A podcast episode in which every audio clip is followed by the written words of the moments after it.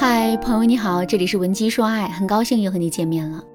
昨天我接到了这样一个咨询，粉丝小敏呢在电话里啊向我哭诉，说她现在真的很难过，因为她觉得自己的男朋友一点都不爱她了。为什么小敏会有这样的感受呢？事情还要从刚刚过去的五一假期说起。五一假期的时候。小敏的男朋友把自己的爸妈接到了上海来旅游。虽然这已经不是第一次见男友的爸妈了，但小敏的心里还是有些拘束和紧张。所以在一家人一起吃饭的时候，小敏根本就不好意思主动去夹自己喜欢吃的菜。当时小敏的男朋友也只顾照顾自己的爸妈，根本就没有察觉到小敏的需求，更没有体谅到小敏当时的心情和感受。所以小敏的心里啊，真的是委屈的不行。五天的假期很快就结束了，送走了两个老人之后啊，小敏终于忍不住爆发了。她先是故意跟男人闹别扭，不说话，以此呢来获取男人的注意力。随后，小敏更是在男人来哄她的时候，一把就甩开了对方，还顺势对男人说了一句：“你都已经不爱我了，还来哄我干嘛？”听到这句话之后，男人当然是一脸懵。可当他进一步询问这到底是怎么回事的时候，小敏却根本就没有理他。谁愿意总是用热脸去贴别人的冷屁股呢？所以在受到小敏一而再、再而三的冷落之后，男人的情绪也忍不住爆发了。看到男人一脸愤怒的样子，小敏的心里就更慌了。小敏不明白为什么明明是男人有错在先，可他不仅没有主动道歉来哄自己，反而变得生气了。后来，小敏就给男人的行为做出了一个合理的解释，那就是这个男人已经不爱她了。可是。事实真的是如此吗？男人真的已经不爱小敏了，这才会变得生气的吗？当然不是了。如果男人已经不爱小敏了，他怎么可能会在最开始的时候不厌其烦的去哄小敏，并极力的想要弄清楚到底发生了什么事呢？可是男人最后生气了，小敏的心里很没有安全感，这也是一个事实。那么问题到底出在了哪里呢？其实啊，问题的症结就在于小敏太过于高估男人的细腻程度了。一个无可否认的事实是，相比较于男人来说，我们女人的心思是非常细腻的。我们能够非常敏感地捕捉到别人脸上一闪而过的神情，并对这种神情进行多方面的解读，最终确定对方的心思。可是男人跟我们不一样，他们都是直线思维，在面对很多问题的时候啊，他们都是不会转弯的。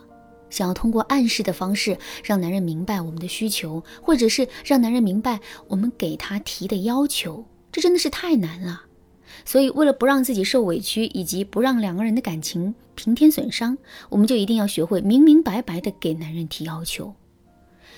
听到“明明白白”这四个字之后，肯定有姑娘会问我：“老师啊，我把自己的心思都明明白白的告诉男人了，那么……”在这之后，我怎么才能知道他到底爱不爱我，还不愿不愿意为我花心思呢？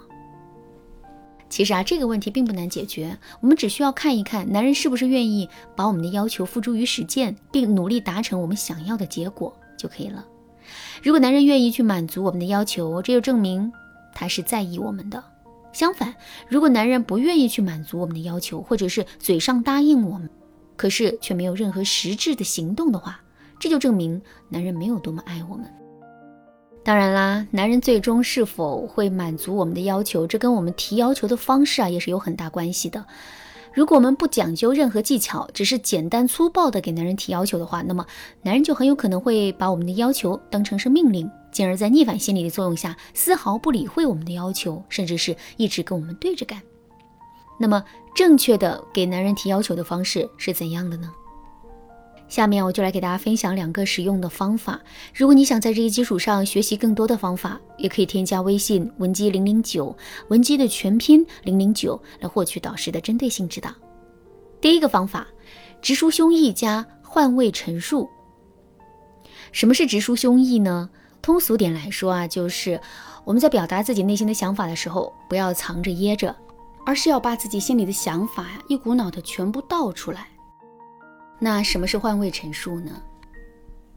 也就是说，我们在直抒胸臆的时候，不要只是站在自己的角度去给男人提要求，而是要站在男人的角度去表达我们的诉求。就拿上面举的小敏的例子来说吧，小敏想让男朋友在吃饭的时候多照顾一下她的情绪和感受。如果小敏仅仅是站在自己的角度对男人直抒胸臆的话，那么她很可能会对男人说：“你知道我现在有多紧张、多尴尬吗？怎么一点都不知道照顾一下我的心情和感受呢？”